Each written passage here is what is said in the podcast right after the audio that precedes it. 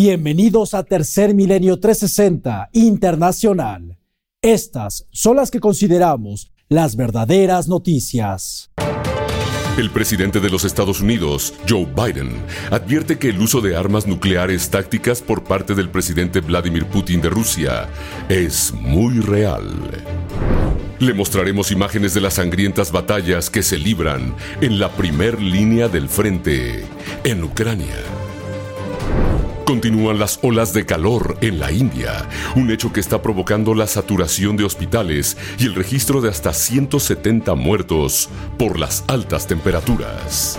Mientras tanto, en Brasil, miles de animales de granja mueren a causa de una intensa ola de frío. Poderosos tornados azotan los estados de Mississippi y Florida, destruyendo todo a su paso. Le tendremos la historia completa del submarino Titán, el cual se encuentra perdido con su tripulación en el fondo del mar. Esto luego de una expedición cerca de los restos del mítico Titanic.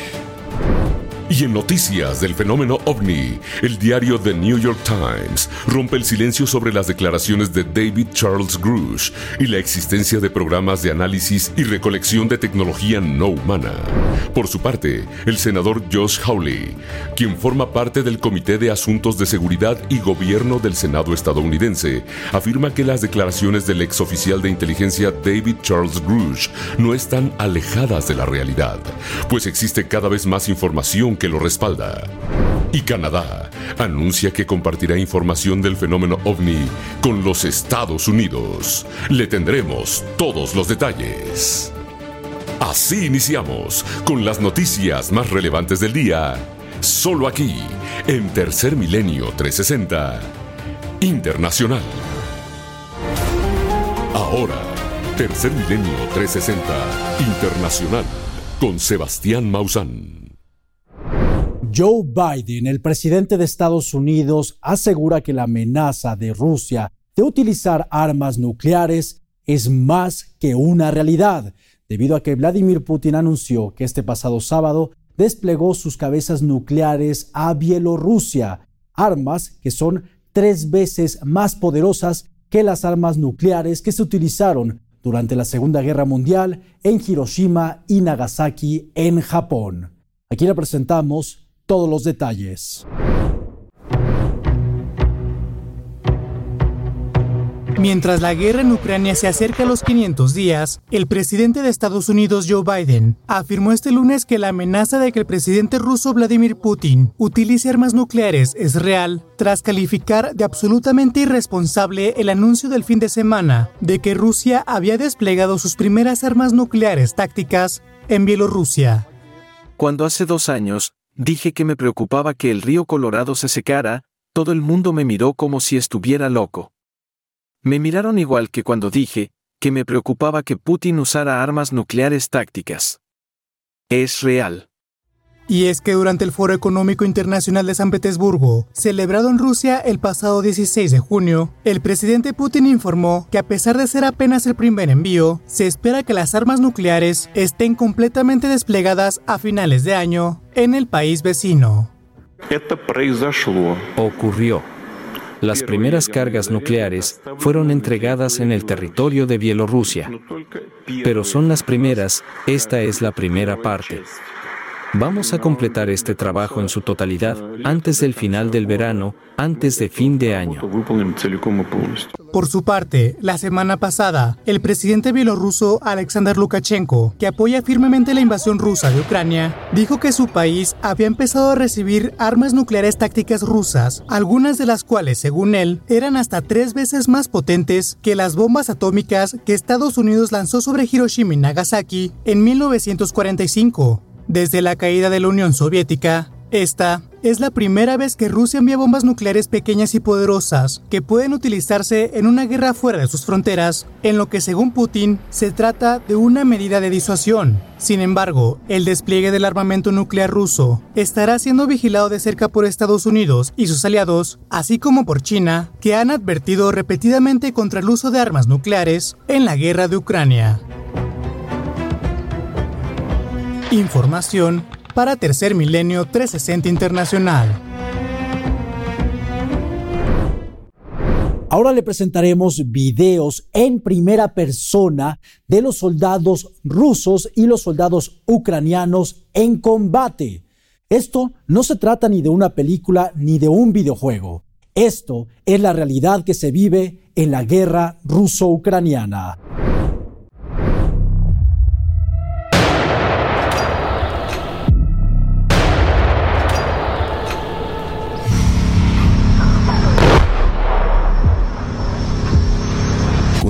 Intensas batallas a dos semanas de haber comenzado la contraofensiva ucraniana, y con ella han salido a la luz videos de cómo tanto rusos como ucranianos asaltan trincheras. El impactante video de un asalto ucraniano a una trinchera rusa nos muestra lo cruel y despiadado que es la guerra.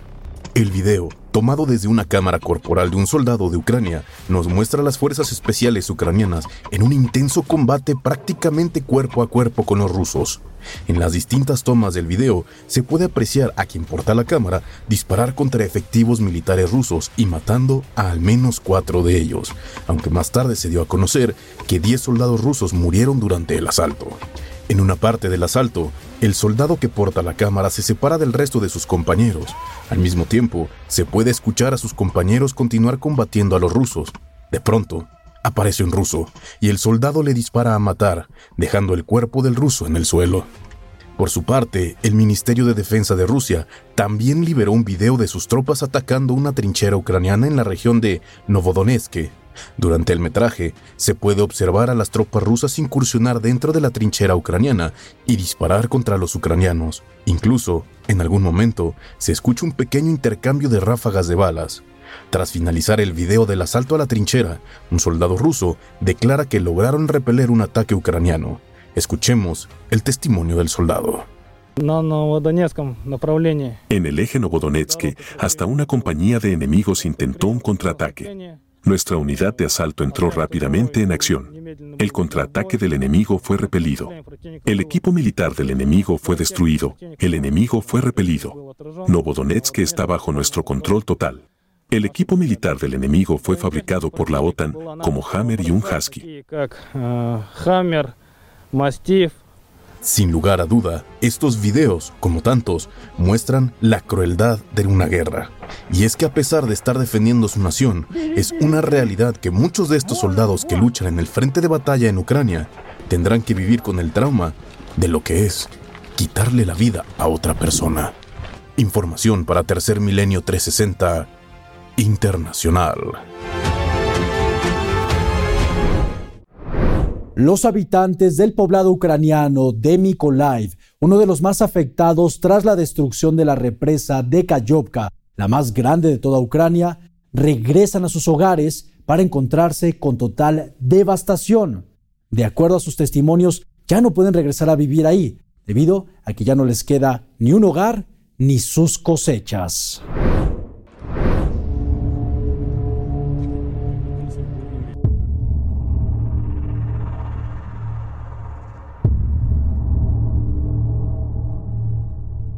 Tras la destrucción de la presa de Kayovka, los residentes de Mykolaiv, al sur de Ucrania, han vuelto a sus hogares.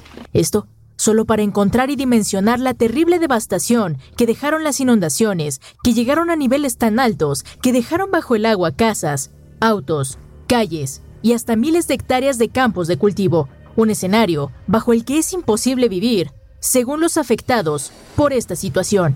Habla Irina Semenova, residente de Mykolaiv, Ucrania. El agua llegó hasta el techo.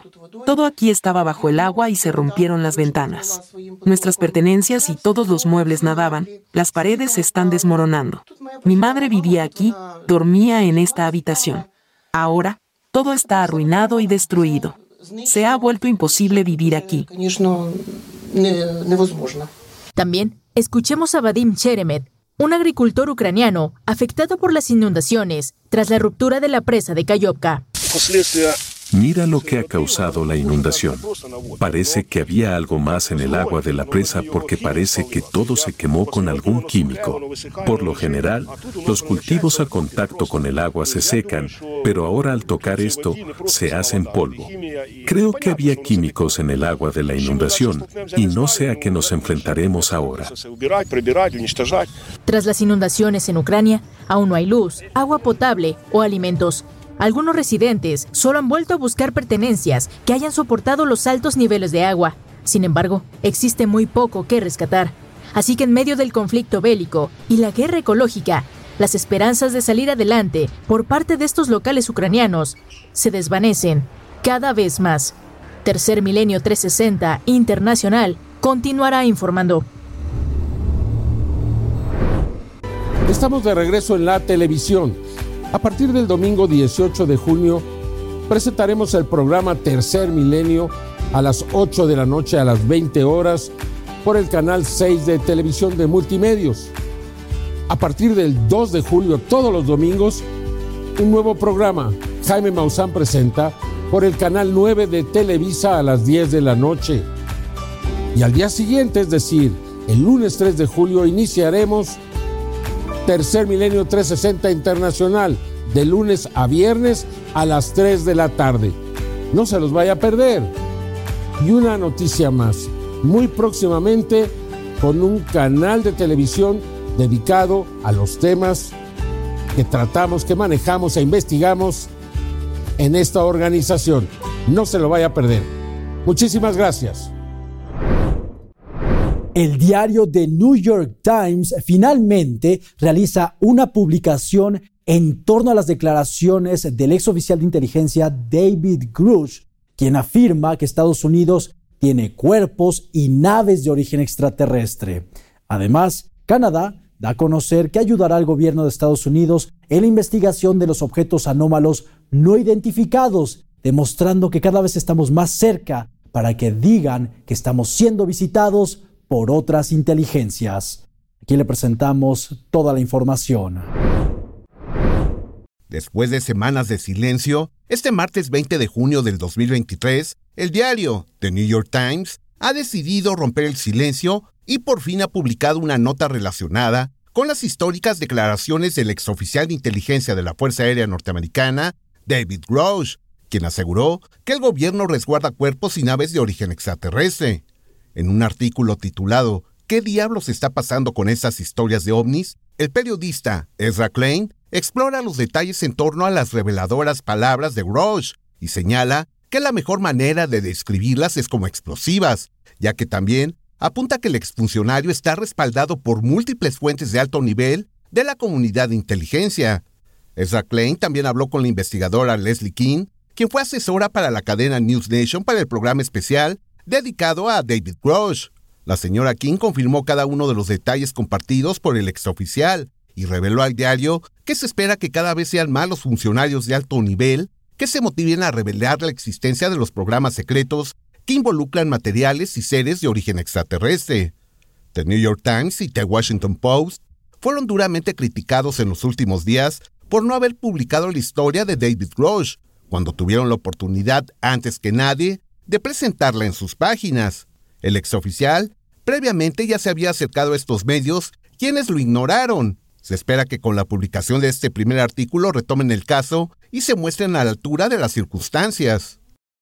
Por otro lado, y como parte de las repercusiones de las revelaciones de David Grosh, se ha anunciado en medios de comunicación que el gobierno de Canadá va a compartir información de ovnis con Estados Unidos. El investigador Jeremy Corbell confirmó esta noticia a través de su cuenta de Twitter compartiendo un documento firmado por el parlamentario canadiense Larry Maguire, dirigida al ministro de Defensa de esta nación, en donde el funcionario habla de un programa en desarrollo denominado Five Eyes, cinco ojos, que incluye además de los Estados Unidos y Canadá, al Reino Unido, Nueva Zelanda y Australia, que en conjunto analizan y aplican ingeniería inversa a materiales exóticos obtenidos de accidentes de ovnis, algunos de los cuales se remontan a principios de la década de los años 50.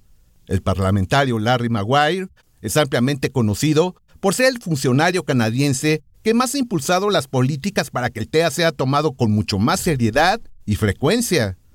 Lo que estoy tratando de decir es que necesitamos tener un programa paralelo al que ya tienen en Estados Unidos para reunir esta información en un área común. Sabes, esto es con el objetivo de determinar cuál es el origen y la intención de estos UIPs. Esto tiene que discutirse y realizarse a través del asesor científico en jefe de Canadá, que es el Dr. Neymar. Sabemos que ha habido algunos avistamientos en las cercanías y alrededores de nuestras instalaciones nucleares. Hay avistamientos por todo el país, se han recuperado datos en un par de áreas, pero no se ha discutido públicamente sobre esto. Como hemos venido señalando, las declaraciones de David Grunge han marcado un antes y un después en la investigación de la presencia extraterrestre en nuestro mundo. Información para Tercer Milenio 360 Internacional. El senador del estado de Missouri en los Estados Unidos, Josh Hawley, da a conocer que las declaraciones del ex oficial de inteligencia David Grush no se alejan de la realidad, debido a que él también ha recibido información muy similar a la presentada por el exoficial de inteligencia Grush, demostrando que cada vez más autoridades y personajes del gobierno de los Estados Unidos están avalando las declaraciones de David Grush.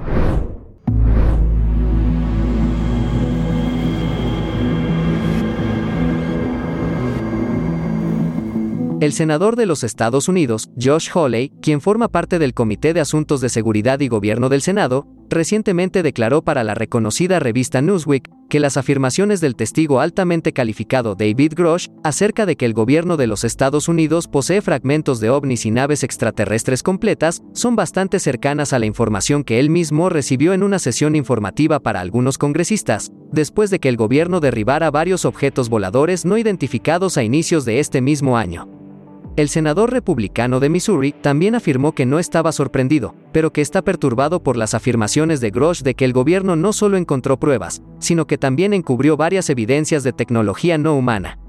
El ex oficial de combate condecorado en Afganistán, oficial de la Agencia Nacional de Inteligencia Geoespacial y de la Oficina Nacional de Reconocimiento, David Grosh, aseguró hace algunas semanas que él mismo ha proporcionado información al Congreso y al Inspector General de la Comunidad de Inteligencia de que se ha ocultado información sobre programas profundamente encubiertos. Y que el gobierno posee naves recuperadas de origen no humano. Habla David Grosh. Las recuperaciones de fragmentos parciales y hasta vehículos intactos se han hecho durante décadas y hasta la actualidad por el gobierno, sus aliados y contratistas de defensa. El análisis ha determinado que los objetos recuperados son de origen exótico, es decir, de inteligencias no humanas, ya sea de origen extraterrestre o desconocido. Basado en las morfologías de los vehículos, las pruebas de la ciencia de los materiales, la posesión de arreglos atómicos únicos y firmas radiológicas. Ahora, el senador Josh Hawley afirmó que las declaraciones del ex oficial Grosh coinciden con el informe que el gobierno de los Estados Unidos le entregó a él y a otros legisladores a inicios de este año. Con información para Tercer Milenio 360 Internacional.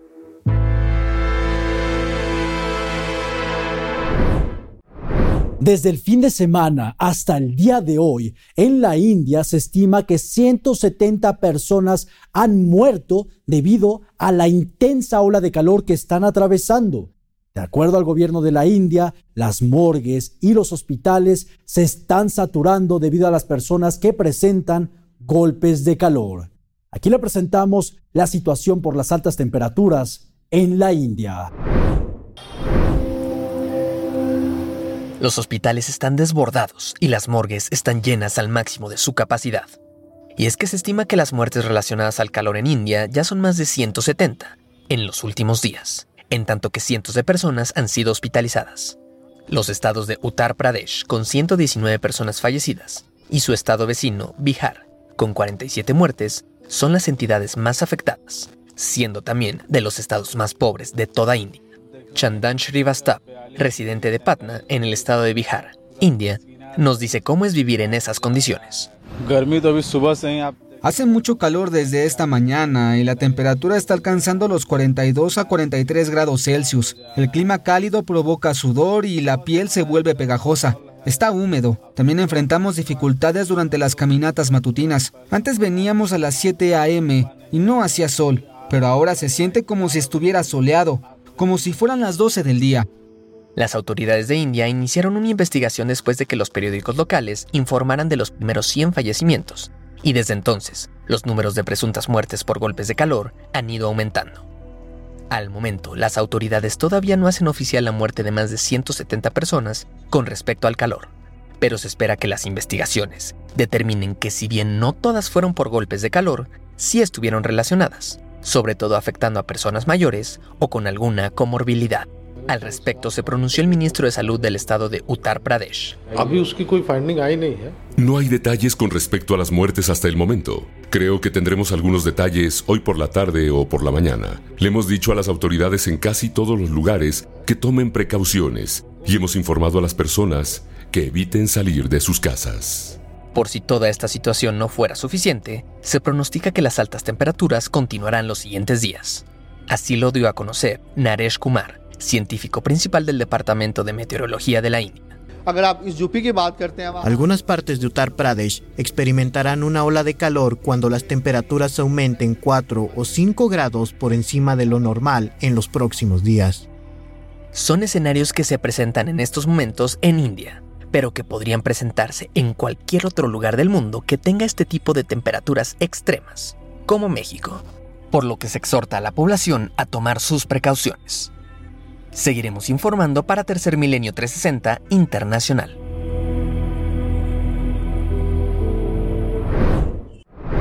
En Brasil, en lugar de tener olas de calor, en estos momentos están teniendo olas de frío, las cuales le han quitado la vida a más de mil animales de ganado.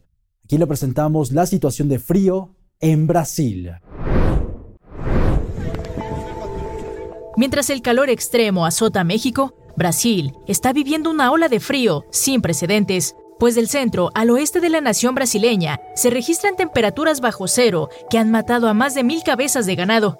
Esto debido a la hipotermia y a las enfermedades derivadas de la condición extrema a la que estuvieron expuestos estos animales. Habla Ronaldo Cardoso, un agricultor brasileño que asegura no pudo salvar a sus cabezas de ganado de morir ante las inclemencias del tiempo resultantes del cambio climático. Mis vacas tenían una flema muy espesa en la nariz, ni con medicamentos mejoraron ni se enfermaron. Las temperaturas bajo cero en Brasil son una anomalía para este país cálido, lo que ha provocado intensas nevadas y con ello la muerte de cientos y cientos de vacas, toros y terneros. Escuchemos a Daniel Ingold, director de la Agencia Estatal para la Defensa de la Salud Animal y Vegetal en Brasil. La región de las tierras bajas como el Pantanal es donde se han registrado las temperaturas más bajas y las ráfagas de viento y lluvia más fuertes. Hay una bomba térmica en ese lugar. Una bomba térmica ali que realmente ocurrió. De acuerdo con las autoridades brasileñas, las bajas temperaturas están haciendo que la industria ganadera y agrícola pierda millones de dólares, por lo que al continuar estos climas extremos, la situación económica y social en Brasil se verán gravemente afectadas, una consecuencia más del calentamiento global y el cambio climático. Información para Tercer Milenio 360 Internacional. En esta temporada de tornados en los Estados Unidos, el estado más afectado en la Unión Americana ha sido Mississippi.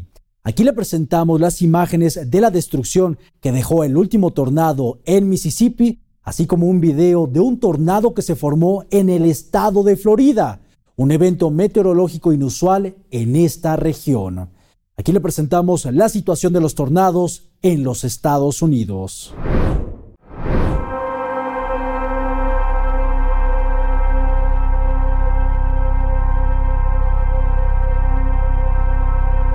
Estas son las devastadoras imágenes que dejó a su paso un poderoso tornado el día 19 de junio por la madrugada en el condado de Moss Point, en Mississippi, Estados Unidos. Hasta el momento, las autoridades han reportado una fatalidad y al menos 24 personas heridas por este devastador fenómeno meteorológico. Estas son las declaraciones de los residentes que lograron escapar, pero perdieron parte de su patrimonio. Sentí como un gran boom sobre mi cabeza. Entonces supe que el techo se había ido. Lo siguiente que supe fue que el infierno se desató. Me encontraba en shock. No podía creer toda la devastación. Al mismo tiempo, en Miramar Beach, Florida, algunas personas pudieron captar en un video la formación de un tornado que afortunadamente no dejó ningún daño.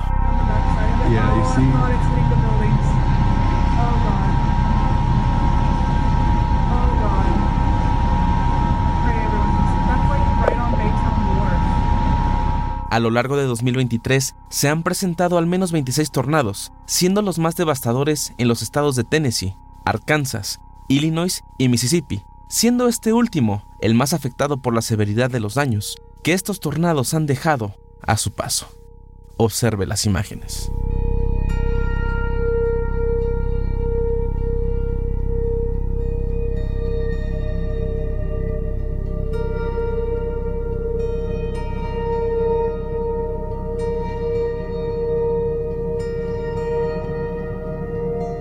Los tornados en la Unión Americana cada vez son más frecuentes y de mayor intensidad.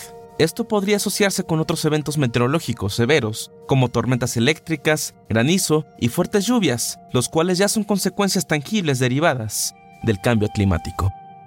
Tercer Milenio 360 Internacional continuará informando.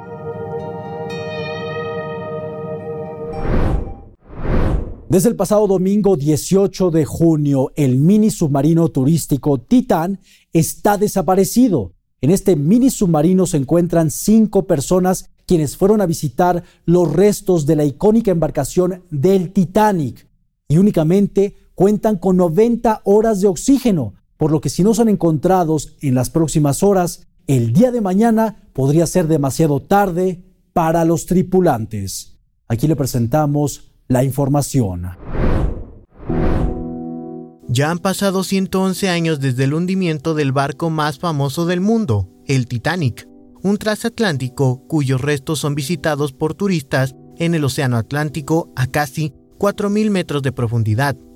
Y es que este viaje turístico, además de costoso, es considerado de alto riesgo, pues la última tripulación que iba a bordo en este submarino llamado el Titán quedó incomunicada y desaparecida dos horas después de su descenso a los restos del Titanic el pasado domingo 18 de junio. A unos 3.800 metros de profundidad, cinco personas que iban a bordo en este mini submarino quedaron atrapadas. Entre ellas se encuentra un multimillonario británico y un empresario pakistaní con su hijo, además de dos operadores del submarino.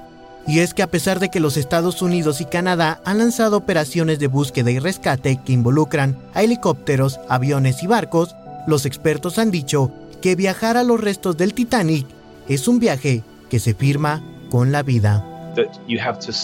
Tienes que firmar con tu vida, por así ser, antes de caer en uno de estos pero lo siento mucho por las personas involucradas, incluyendo Ocean Gate y toda la tripulación, porque por supuesto no esperas que seas tú, crees que vas a estar bien, y todavía estamos esperando y rezando para que esas personas estén bien.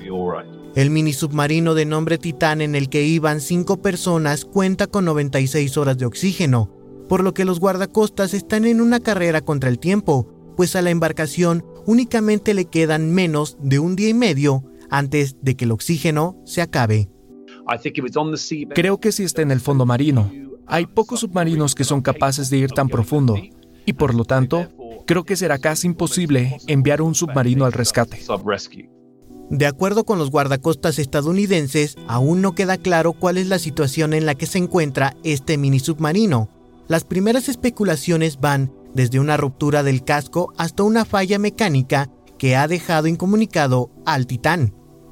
Lo grave de la situación es que bajo cualquier escenario, si el sistema operativo del Titán está dañado e impide que éste salga a la superficie, la batalla contra el tiempo se acaba para los cinco tripulantes que están a bordo, y con ello, el trágico destino para el pequeño submarino turístico puede terminar en las profundidades del Océano Atlántico, al igual que el Titanic.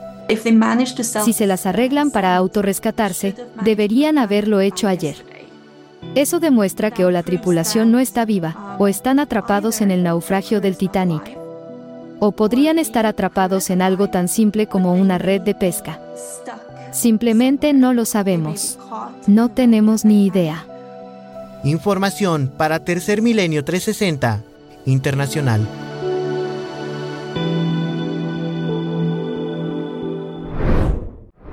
De acuerdo a los científicos, el supervolcán más peligroso de toda Europa, el volcán Campi Flegrei al sur de Italia, podría tener una próxima erupción, debido a que la corteza de la caldera magmática de este coloso de fuego se está debilitando, por lo que podría iniciar una próxima actividad eruptiva. Y de acuerdo a los expertos, si este volcán tiene una fuerte erupción, podría hundir al planeta en una era de hielo. Aquí le presentamos la noticia y esperemos que no ocurra una erupción en el volcán de Campi Flegrei en el futuro cercano. Un supervolcán dormido durante cientos de años en Italia se está acercando a una posible erupción por primera vez desde 1538. Se trata del volcán Campi Flegrei, cerca de Nápoles, en el sur de Italia, que según advierte un nuevo estudio, su corteza se está volviendo más débil y más propensa a romperse, haciendo que una gran erupción de consecuencias catastróficas sea más probable. Y es que según los científicos, si el Campi Flegrei recreara su mayor erupción anterior, expulsaría rocas fundidas y gases volcánicos en la estratosfera, desataría tsunamis de más de 30 metros de altura y propagaría una columna de azufre y cenizas tóxicas que podrían hundir a la Tierra en el invierno global durante años. Esto significa que nuestro planeta volvería a la edad de hielo, matando los cultivos y causando extinciones masivas. Además, más de 1,5 millones de personas viven por encima del vasto complejo de volcanes subterráneos del Campi Flegrei, que significa campos ardientes, mientras medio millón tienen sus hogares dentro de su caldera de 11 kilómetros de largo, que se formó después de una enorme erupción hace 39.000 años. Afortunadamente, de acuerdo con los investigadores, que publicaron sus hallazgos el 9 de junio en la revista Comunicaciones, Tierra y Medio Ambiente, la erupción de este supervolcán no está garantizada.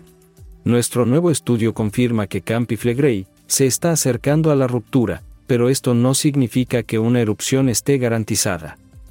La ruptura puede abrir una grieta a través de la corteza, pero el magma todavía tiene que estar empujando hacia arriba en el lugar correcto, para que se produzca una erupción. Christopher Kilburn, profesor de Ciencias de la Tierra en el University College de Londres. Información para Tercer Milenio, 360 Internacional.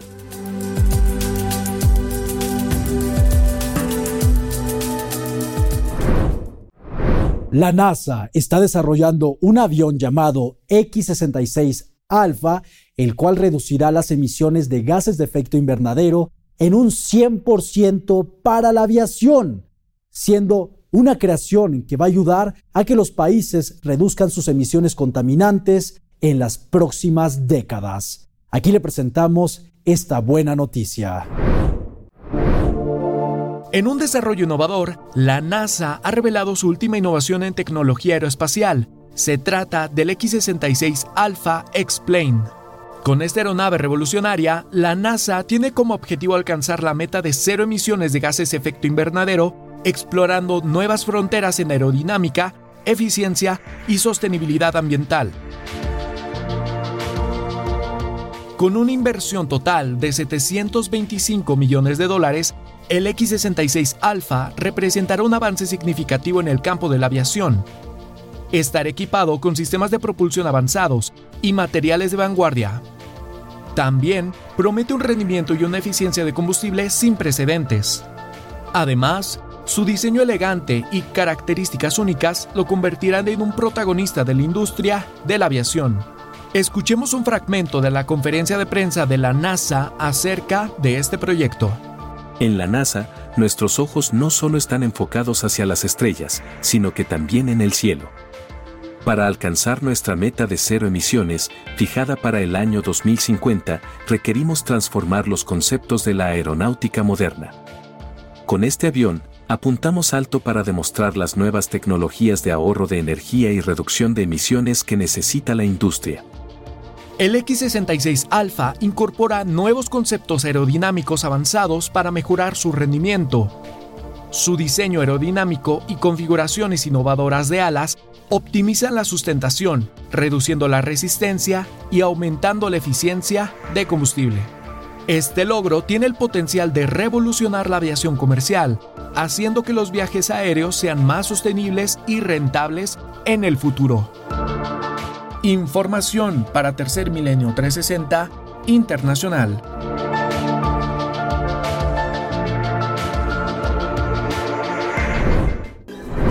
Estamos de regreso en la televisión.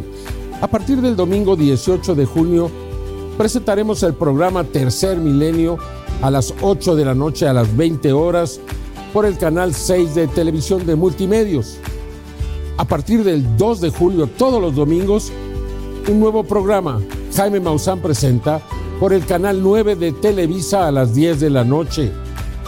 Y al día siguiente, es decir, el lunes 3 de julio, iniciaremos Tercer Milenio 360 Internacional, de lunes a viernes a las 3 de la tarde. No se los vaya a perder. Y una noticia más, muy próximamente con un canal de televisión dedicado a los temas que tratamos, que manejamos e investigamos en esta organización. No se lo vaya a perder. Muchísimas gracias. El pasado 7 de junio, Testigos en el estado de Wisconsin, en los Estados Unidos, captaron el paso de tres esferas por arriba de los árboles, las cuales realizaban movimientos inteligentes y muy veloces en un momento de la grabación, demostrando que es tecnología avanzada que supera por mucho a la tecnología de los seres humanos. Aquí les presentamos este caso y otros de las esferas inteligentes que se han captado en el mundo.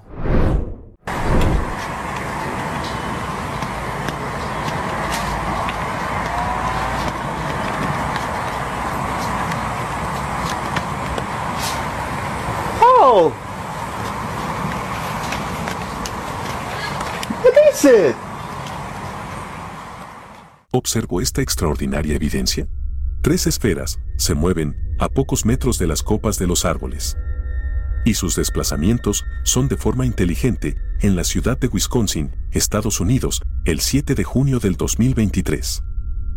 Veamos con atención. En cámara lenta podemos apreciar con mayor calidad cómo estos tres objetos interactúan intercambiando su posición conforme avanzan. En el acercamiento podemos apreciar sus características. ¿Por qué se presentaron en este sitio? No lo sabemos, pero definitivamente nos llama la atención su extraño comportamiento. En los Estados Unidos, en el año 2017, se registró un impactante encuentro de una esfera cerca del camino.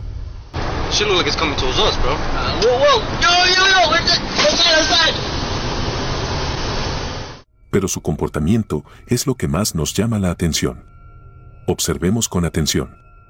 Al seguir al automóvil, en un momento se acerca directamente hacia este y cruza sobre el techo y continúa avanzando del otro lado del camino. Un comportamiento impactante y además inteligente por parte de esta esfera. Otra evidencia extraordinaria que muestra cómo estas esferas presentan movimientos complejos. Ocurrió en Rusia, a bordo de un tren en circulación, el pasajero va grabando con su celular hacia afuera y una esfera aparece y en un momento cruza el vidrio de forma increíble y continúa moviéndose en el interior del vagón mientras la persona sigue grabando y al final se aleja traspasando la puerta. Observemos de nueva cuenta. Parece no creíble, pero las imágenes confirman que estas esferas se mueven de forma sumamente extraña. El día 3 de enero del 2020, en Lima, Perú, una persona registró cómo se acercó una esfera que en un momento gira y acelera de forma hipersónica, alejándose de forma vertical hacia el cielo. Veamos de nueva cuenta cómo ocurre esto. La esfera reacciona al acercarse a la zona donde se encontraban las personas y realiza estos movimientos inteligentes demostrándonos que se trata de una alta tecnología, la cual no parece ser humana. Información para Tercer Milenio 360 Internacional. Le recordamos que nuestro programa Tercer Milenio ya está de regreso en la televisión a través del canal 6 de Multimedios. Y el domingo 2 de julio iniciaremos con nuestro nuevo programa Jaime Maussan Presenta a través del canal 9 de Televisa. Y en ese mismo canal regresaremos el lunes 3 de julio con nuestro noticiario Tercer Milenio 360 Internacional. Esté muy atento en nuestras redes sociales escaneando este código QR que lo llevará a todas nuestras plataformas digitales en donde lo mantendremos informado de los horarios y los canales por donde podrá sintonizarnos. Muchas gracias por acompañarnos. Los esperamos en la siguiente emisión de Tercer Milenio 360 Internacional.